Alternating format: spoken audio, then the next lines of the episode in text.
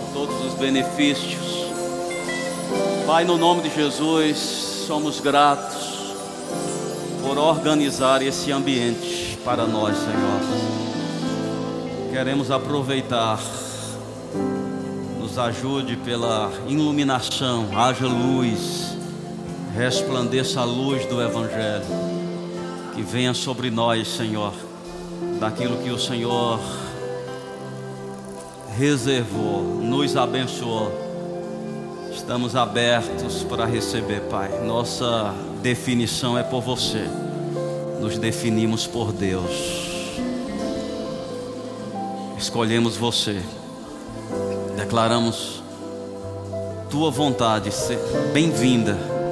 Queremos mesmo o batismo na tua vontade, imersos, tomados de toda a plenitude não julgamos ter alcançado, mas prosseguimos para alcançar. Nesta manhã é um bom tempo, uma boa oportunidade. Te damos a honra e a glória. Fique à vontade. Tem a nossa admiração, a nossa apreciação. Te adoramos, Pai, no nome de Jesus. Aleluia. Glória a Deus. Antes de sentar, fala com a pessoa que está do seu lado. Diga para ela que ela é bem-vinda, que ela fique pronta. Oh, aleluia. Glória a Deus. Sejam bem-vindos. Amém. Que maravilha. Acampamento Verbo da Vida. 30 anos. Amém. Quem estava aqui no primeiro? Fica em pé. Quem estava aqui no primeiro? oh, glória a Deus. Tem um bocado de dinossauro aqui. Eu estava, que bênção, gente. Parabéns. Dá uma salva de palmas para esse pessoal. 30 anos perseverando. Aleluia. Que coisa maravilhosa, que movimento de Deus tem sido esse tempo, que veio por uma direção né, estranha um pouco para o comportamento nosso naquele tempo, onde era comum as igrejas fazerem retiros né? Ao momento do carnaval a cidade fica muito agitada, vamos tirar a igreja, vamos para um sítio, vamos para uma granja, era assim a nossa prática. Pastor Band disse: Não, nós não vamos abandonar a cidade, né? nós vamos ficar e nós vamos fazer um acampamento. Então vamos ficar na cidade e graças a Deus Campina Grande não tem carnaval, nem vai ter. Campina Grande tem acampamento, amém? Tem encontro dos filhos de Deus, outras igrejas também têm se reunido, estão de alguma forma se fortalecendo em Deus, demonstrando a sua busca. Que coisa maravilhosa! Não estamos competindo, estamos celebrando, amém? Aonde quer que tenha um filho de Deus, é nosso irmão e nós oramos para a sua edificação. Creio mesmo que Deus está realizando uma obra poderosa. Fico feliz demais pela participação. Nossos cultos estão bem cheios, principalmente os da noite. Isso é uma demonstração que a gente está com uma fome, com uma sede, que só pode ser Deus agindo. Diga, Deus está agindo na minha vida. Glória a Deus. Queria me deixar uma palavra que tem vindo ao meu coração e me veio para compartilhar nesta manhã. Então queria simplesmente ser um porta-voz, ser um intérprete. A gente percebe que apesar da gente ter ou consciência que tem muita coisa, mas parece nos faltar o fechamento, né? Aquele muitas vezes uma instalação ela está completa, mas porque um fusível, que é uma pecinha pequena, ele vai determinar se aquilo vai funcionar ou não. Eu acredito que a gente já tem uma instalação bem feita, mas parece que está faltando um fusível, né, que vai dar o start, aquilo que Guto falou ontem do gás, né? Se não tiver aquele, aquele start, aquela fagulha para gerar a explosão, e eu creio que Deus está com interesse de nos ajudar nesses finalmente. Nós não vamos ficar só rodeando, rodeando, não. Nós vamos participar daquilo que Deus preparou e olha que Ele já preparou há muito tempo. A gente é quem está atrasado, amém? Para esse banquete, para desfrutar dessa plenitude. Lendo esse livro da graça, né, o poder do Evangelho, Estamos falando sobre experimentar o poder. A Bíblia diz, e é bom a gente ficar bem atento aonde o diabo mexe, porque parece que aonde ele mexe, parece não, com certeza tem um valor ali, tem um tesouro. E a Bíblia diz que o Deus desse século cegou o entendimento. Olha qual é o alvo de, de Satanás: o entendimento. Né? Jesus, quando ele falou que a semente caiu em boa terra, são aqueles que ouvem a palavra e compreendem. Os que não compreenderam, a palavra não deu fruto. Então, Satanás sabe: se você não compreender, se você não entender, por mais que você passe tempo, por mais que você viva uma vida religiosa, não vai chegar a frutificar, porque é uma estratégia de Satanás cegar os olhos do entendimento, para que não compreenda para que não resplandeça a luz do Evangelho. O que é Evangelho? Poder de Deus. Deus nos evangeliza para o poder. Ele disse: Eu vos dou poder. Deus quer a gente no poder. Você está comigo? Mas recebereis poder. Percebe que Deus tem intenção que o poder esteja sobreagindo em você. Então o diabo ele sabe que essa junção pode gerar um movimento incontrolável do reino das trevas não poder mais exercer o seu domínio e a gente poder ser o que Deus sempre quis, igreja gloriosa, sem mácula nem ruga, nem coisa semelhante. Esse autor, ele comentou uma coisa e me ajudou muito, né? me, me trouxe um, um despertar. Ele fala que a, a gente ainda insiste, né? principalmente depois que nascemos de novo, isso criou um conceito de valor, não quer dizer que não tenha importância, mas tem o seu lugar na ordem certa. E ele dá um exemplo, né? Todos nós não questionam um pecador se convertendo. Quem aqui evangelizando quis saber o histórico da pessoa para poder dar o veredito? Você pode receber Jesus ou não? A gente não pergunta, porque a gente crê na graça, a gente crê no favor a gente crer nessa disposição do coração de Deus de acolher aquela pessoa.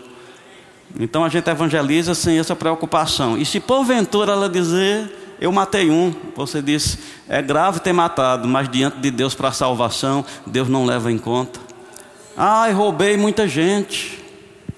Ah, eu fui ruim com os meus pais. E a gente, confiando na graça, assegura aquela pessoa: está tudo bem, né? o amor de Deus está sobre você. Você está comigo? Aí o autor diz aqui: o nosso problema é quando a gente nasce de novo. Amém? A gente nasce de novo com esse benefício, mas depois não faz mais uso dele, porque agora parece que a gente é aceito por Deus pelos nossos acertos. Ou seja, se eu jejuar, então eu vou para o culto com expectativa, que agora eu tenho crédito para receber alguma coisa de Deus. Se eu ler a minha Bíblia sem falhar um dia, agora sim eu vou para a igreja confiante, porque eu fiz algo.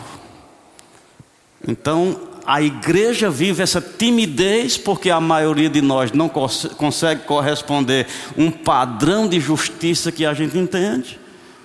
Então a gente vem para os cultos com timidez. E é muito comum a gente estar cultuando debaixo de condenação. Tentando lidar né, com esse fio desencapado, consumindo a nossa energia. Ah, eu não mereço. Quando você tenta levantar a mão, baixa essa mão, lembra não o que tu fez ou deixou de fazer essa semana e mais uma vez está lá. Você quer cantar em línguas? Quem é tu cantar em língua? Quer ser hipócrita, é? E mais uma vez estamos uma igreja tímida, sem a ousadia. Abre comigo em Romanos capítulo 5, porque a gente tem que crer na Bíblia. A Bíblia é o documento oficial. Se tiver pela Bíblia, está bem. Aleluia. Romanos capítulo 5, versículo 8 diz assim: Mas Deus prova o seu amor para conosco, pelo fato de ter Cristo morrido por nós, sendo nós ainda pecadores. Quando foi que Cristo morreu por nós? para responder os nossos acertos, a nossa perfeição. Não, Cristo morreu por nós, sendo nós ainda pecadores. Você aceita bem isso? Cristo fez por nós, Deus nos amou quando nós éramos ainda pecadores. Só que o versículo 9 diz assim: logo muito mais agora. e essa parte que Satanás quer que você não perceba, porque logo muito mais agora, sendo né, justificado, logo muito mais agora sendo justificado pelo seu sangue, seremos salvos por ele da ira. Eu não estou falando aqui, e, e quem, quem usa de malícia no Evangelho não é meu público. Então não é você que eu quero alcançar. Você já está enganado e obstinado no engano, você vai lidar com o juízo nessa situação. Eu estou falando para pessoas bem intencionadas, pessoas que não têm usado da liberdade para dar lugar à carne.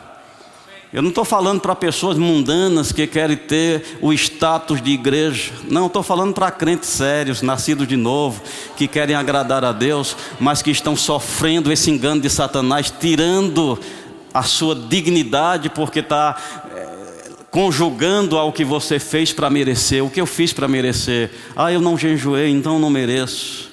Ah, eu não orei, então não mereço. Ah, eu não evangelizei, então não mereço.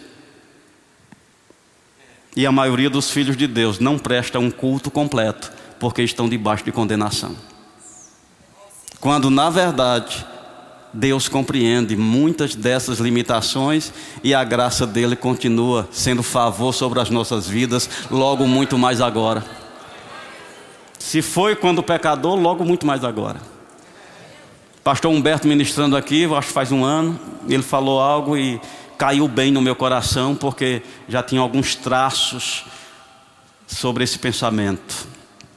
Ele disse: muitas vezes a gente está esperando a perfeição para começar a ter ousadia para obedecer a Deus, para colocar as mãos sobre os enfermos, para evangelizar, para pregar. A gente fica esperando e parece uma espera eterna. Tem pessoas aqui que estão há 30 acampamentos, né? E parece que a gente não evoluiu muito sobre a ousadia. E pode ser esse elemento de condenação que Satanás tem colocado por causa dessa ideia, né? Que Deus está querendo perfeição. Não quando era, Deus acolhia agora, não. Agora é por acerto, agora é prestação de conta. Acertou, leva. Não acertou, não leva. E a gente fica com essa vida limitada. E Humberto falava, essa ideia de ser perfeito para começar a servir a Deus, ele disse: não bate com as Escrituras. E ele apontou algo, eu achei interessante. Ele disse: a pesca milagrosa, tão conhecida, que Jesus envolveu Pedro naquela situação, eu acredito que intencionalmente, pela palavra do conhecimento, aquilo que Deus queria manifestar para Pedro como um sinal e de propósito foi para os barcos né, de Pedro, pediu a ele emprestado, usou o barco para a pregação do Evangelho. Ao finalizar, isso não foi uma, como quem dá um, um trocado, um franelinha. Não, de intencional. Lança a rede ao mar. Ele disse: Senhor, eu pesquei a noite toda, nada apanhei, mas sob a tua palavra eu lançarei a rede. Aí Humberto fez essa pergunta e eu achei interessante. O milagre foi operado por Jesus ou por Pedro? Porque o que Jesus fez é o que Deus faz com a gente, Ele dá a palavra. Amém? O milagre foi operado por Pedro, porque foi ele que creu. E foi ele que colocou a palavra em prática. A pesca milagrosa está no crédito de Pedro. Porque o que ele recebeu de Jesus foi uma palavra. Como você também recebe uma palavra. E ele foi lá e colocou em prática. E diz que quando ele pegou aquela grande quantidade de peixe, chamou outro barco para ajudar. Lucas capítulo 5, depois você lê. O tempo aqui é corrido. Remindo o tempo, diz a Bíblia. Quando ele pegou aquela grande quantidade de peixe, ele teve um comportamento. O texto diz que ele se ajoelhou e disse: Senhor, se afasta de mim, porque eu sou homem pecador. Esse sentimento de indignidade, eu não posso ser usado. Essas coisas não podem estar acontecendo comigo. Será se Deus não sabia a situação de Pedro, a limitação que ele vivia? Mas mesmo assim, ainda quis dar a ele a oportunidade de viver um milagre. Afasta de mim, porque sou homem pecador. Ele não estava perfeito.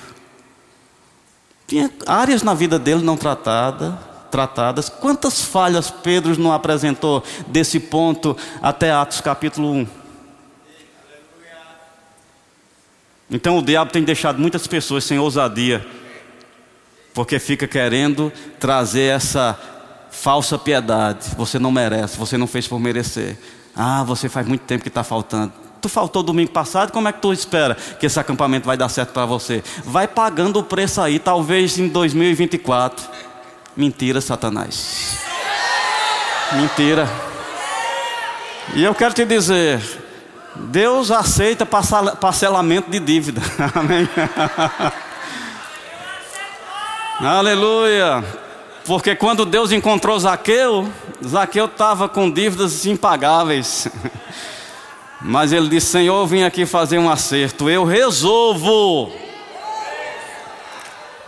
Se eu defraudei alguém, eu vou devolver quatro vezes mais. Aqui está a minha disposição. E eu vou pegar metade do que eu tenho e vou dar. Olha, ele não fez isso nesse primeiro dia porque não dava tempo. Mas o céu disse: Feito, hoje veio, hoje veio, da parte de Deus, hoje veio. Não vai esperar você pagar toda a dívida, não vai esperar você distribuir o que você diz que tem intenção. Hoje veio salvação nesta casa. Você não precisa 2024, é hoje, no acampamento 2023, que você vai se levantar com ousadia para desfrutar plenamente daquilo que a graça de Deus proporciona para você. Nós vamos pegar esse escrito de dívida que Satanás quer trazer para a gente e enfatizar que nós acreditamos que Jesus levou na cruz do Calvário, anulando e cancelando. O que resultou? A gente fica na pesca, né? Ah, que pesca milagrosa, muitos peixes. Ah, vendeu os peixes, pagou a dívida. Isso é fichinha, isso não foi nada não. A bênção de Deus não está nesses peixes, não. As bênçãos de Deus estão tá no impacto na vida de Pedro. Porque quando ele terminou, ele disse: Eu faço de vocês pescadores de homens. E independente do sucesso da pesca, eles puxaram o barco, deixaram as redes e seguiram a Jesus. Amém. Humberto dizia: quando você reconhece que não é perfeito, mas Deus lhe usa, isso lhe constrange a mudar. Isso lhe constrange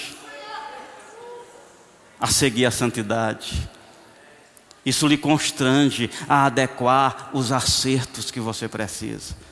Ei, gente, nós vamos eliminar esse engano de Satanás. Você vai se levantar com ousadia para responder à oportunidade que já está estabelecida por Deus. Logo, muito mais agora, sendo justificados. Você está comigo? Agora, tem algumas coisas que a gente precisa entender. Não tem nada que você possa fazer. Jejum. Ah, eu vou lá para a janela 20 por 40, aonde tem perseguição. Eu vou dar uma demonstração, eu vou entregar o meu corpo para ser queimado. Ei, nada disso melhora a tua qualificação para a salvação. Nada que você possa fazer melhora a tua qualificação para a salvação.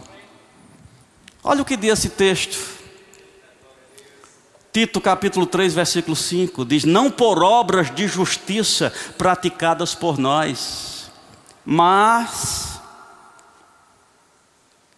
segundo a sua misericórdia, Ele nos salvou mediante lavar regenerador e renovador do Espírito Santo. Eu quero que nesta manhã você se desvencilhe dessa necessidade de ter uma obra que justifique a sua aceitação. Eu estava pensando, como seria o destino de Paulo se o passado dele lhe pesasse sobre as, as costas? Perseguiu a igreja, matou cristãos, mas se deparou com aquela luz, com a oportunidade de Deus. Deus deu sinais de aceitação, falou com ele. Ele não ficou, não, mas eu não mereço. Não, mas eu mesmo persegui a igreja. Ah, eu mesmo matei cristão. Não, as coisas velhas se passaram, tudo se fez novo, logo muito mais agora, sendo justificado. Levantou a cabeça, pregou com ousadia, fez a obra. Deixa eu te dar uma dica. Eu já sofri isso, você não tem que sofrer. Minha, as características da personalidade nas qual eu andei, tem traços de timidez, e quando eu falo timidez, eu não estou nem falando da personalidade, eu estou falando dessa timidez espiritual que é a mais danosa. Tem pessoas que é extrovertida, mas tímida espiritualmente. Quando se depara com uma coisa, pastor, ore por mim, irmão, ora aqui por mim. Por que mesmo você não ora? Tímido. Deixa eu te dar uma dica. Eu vivi os primeiros seis anos da minha vida cristã muito retraído. E eu achava que Deus me aplaudia, dizendo: Ô menino responsável. Eu pensava que essa retração era sinal de responsabilidade. Se surgisse alguma oportunidade, era melhor a cautela. Não, eu não sou digno. E Deus deve estar olhando para isso e dizendo: Gostei seu, da sua atitude. Amém? Cauteloso demais, diga comigo: cauteloso demais. Aí, seis anos, eu não vi muita sinalização da aprovação de Deus por esse comportamento. Depois eu fui olhar na Bíblia. Deus é mais do lado dos intrépidos do que dos cautelosos demais. Amém? Você vai ver Pedro dizendo: Senhor, se é tu mesmo, manda eu ter contigo. Certamente Jesus já, já sabia daquele desfecho, mas ele não atrapalha a ousadia. Ele diz: Vem, vem, Deus não mexe com ousadia, mas Ele não pode agir em timidez. Então, isso que você chama de cautela, isso que você chama de responsabilidade, aí eu não levanto as mãos porque eu sou cauteloso demais. Vá que eu não fiz por merecer. Então é melhor essa posição de humildade. Ou algemado. Amém. não levanta as mãos. Né? Eu acho que a gente aprendeu pelas imagens de escultura, que a gente inclina a cabeça um pouquinho, penda assim, e é a nossa ato de contrição e piedade. Amém? A Bíblia diz que a gente parece com, com um objeto de adoração. E se alguém levanta a mão, você diz, não, isso é. Lá no Ceará diz espilicute. É muito assanhado, muito ah, se ri, isso é irreverência na igreja. Vai ficando nessa cautela demais e vai ver onde vai dar. Eu passei seis anos nesse ponto de ônibus e não passa ônibus. Depois eu, eu entendi que era melhor ser ousado, acreditar, deixar de lado esse peso. Eu não mereço, não fiz nada por merecer, e logo muito mais agora sendo justificado ousado, intrépido, desfrutando dessa graça, desse favor de Deus. Você está comigo? Então não é por obras que fizemos que justifica esses nossos acertos. Mas vamos lá. Me veio essa imagem, eu trouxe, trouxe, Isaías não veio, eu aproveito para tomar o lugar dele aqui. Ele quem gosta desse negócio, né? Isso é fio, ó. Isso aqui é o responsável por transmissão da nossa energia, fio de cobre, um bom condutor. E se isso aqui tivesse ligado na tomada, isso aqui estava vivo. Amém? Se eu pegar outro fio e enrolar ele aqui, nessa parte aqui, não vai acender e não vai ligar nada, porque está isolado. Sabe a imagem que veio? Pessoas estão pegando essa condição que foi dada por Deus, a tua natureza, ela já é santa. Você é justiça de Deus, está tudo direitinho. Não foi você que fez, e as tuas obras não vai colocar mais nenhum fiozinho desse aqui, não. O que Deus tinha de fazer já foi feito. Você já é o que vai ser. Você não tem como mudar a sua estrutura de justiça. Você é justo. Você é aceito por Deus. Da parte de Deus você já está pronto para começar, pronto para agir desde o dia que você nasceu de novo. O que tem acontecido? A Bíblia diz que a Bíblia diz em Mateus capítulo 20, é, Lucas 21, versículo 34: Acautelai-vos por vós mesmos, para que nunca suceda que o vosso coração fique sobrecarregado com orgias, embriaguez e das preocupações deste mundo Não é Deus que está causando isso. Às vezes a gente pensa, eu pequei e agora Deus está contra mim. Ah, eu pequei, agora Deus não me ama mais. Ah, eu não vim para a igreja e agora Deus está me olhando com aquele olhar de fulminante de repreensão. Por que você não veio domingo passado? né? Onde na verdade não tem nada disso. Eu acho que foi nesse, né, nesse livro que ele diz assim: quando você peca, Deus não diminui o seu amor por você, não. Ele continua lhe amando do mesmo jeito. O que você cria é uma condição em você. Não é em Deus que você cria. Então, quando orgias, embriaguez, preocupações. Você está comigo? E você deixa essas coisas se repetindo, orgias, que é um tipo de embriaguez vinda de um prazer, vindo de uma noitada. Aí você diz: graças a Deus, pastor. Eu te digo que tem muita gente embriagada nas redes sociais. Tem pessoas que não têm domínio. Antes acordávamos, o que estava do nosso lado? Uma caixinha de promessa. Hora que volta as caixinhas de promessa. Eu sei que elas não são muito bíblicas, não, porque não é certo só carregar as promessas, tem que carregar só as condições. Mas entre essa embriaguez e as caixinhas de promessa, que volta as caixinhas de promessa. Pelo menos você está lendo um versículo da Bíblia. Mas é embriaguez. Crente incrédulo, se fosse uma, um comportamento mundano, mas crente incrédulo. Não, pastor, mas eu só torno a parte e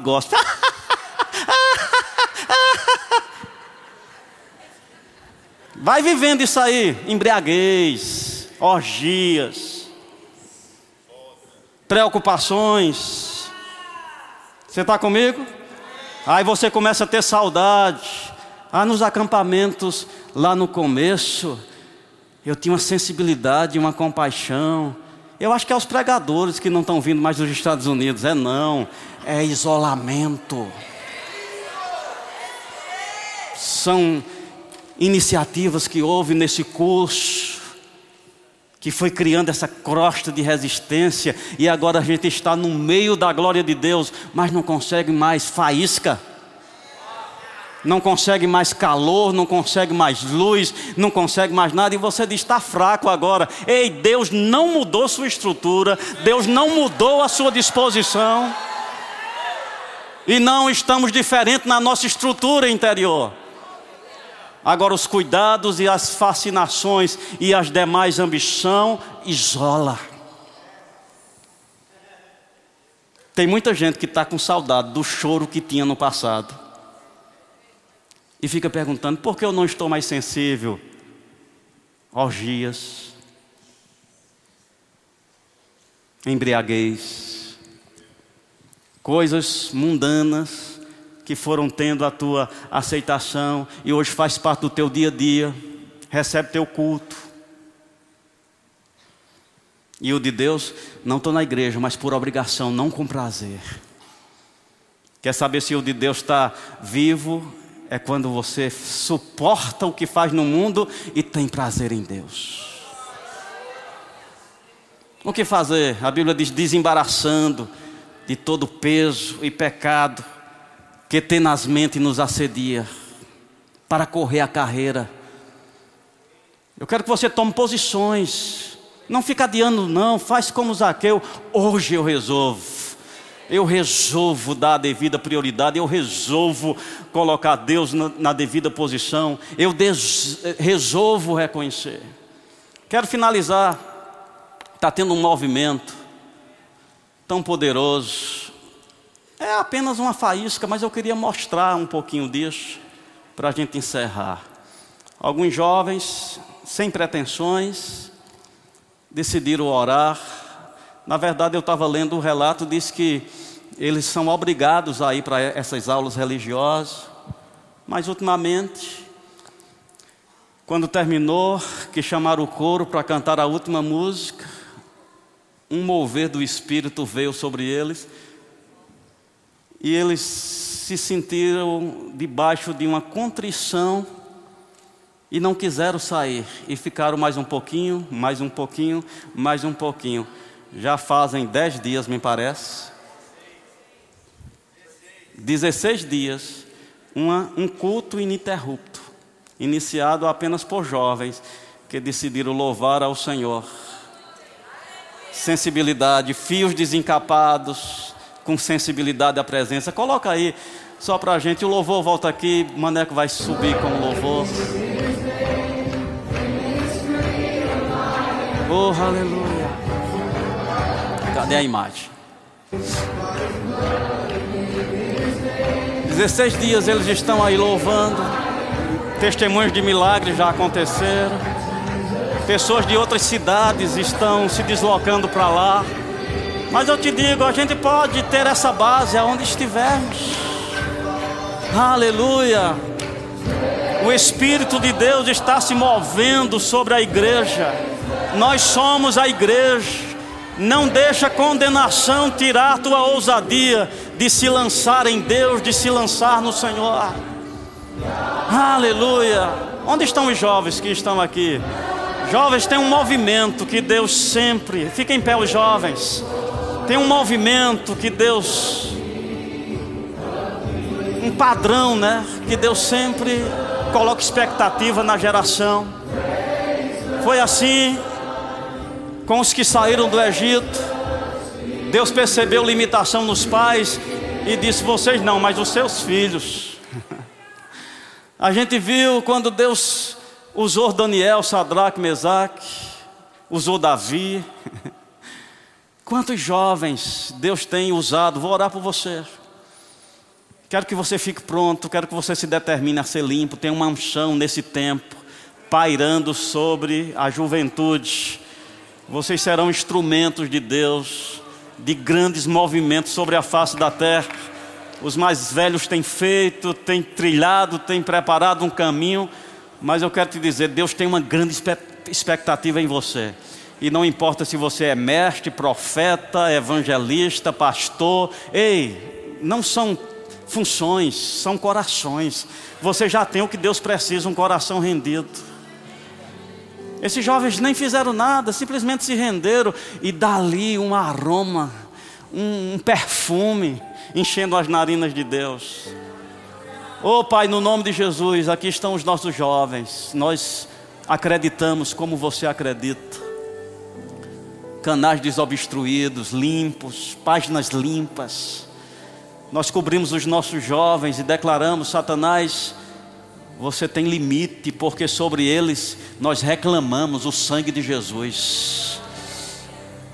Jovens limpos, ousados, intrépidos, prontos a obedecer.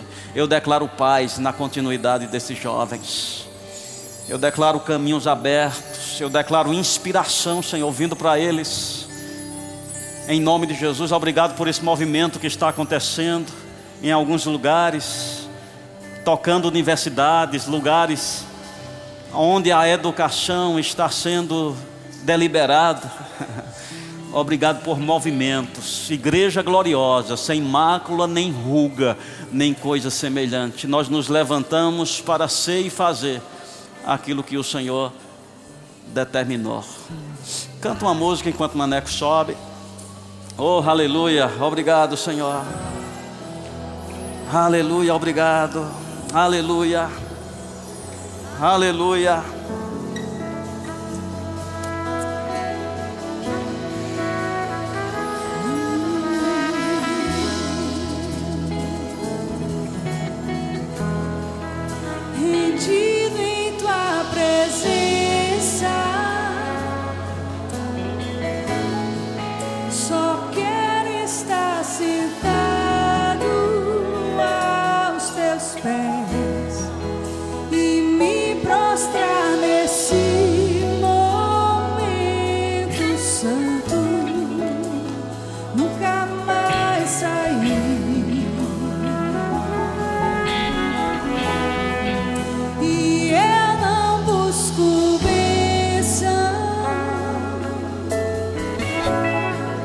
Jesus.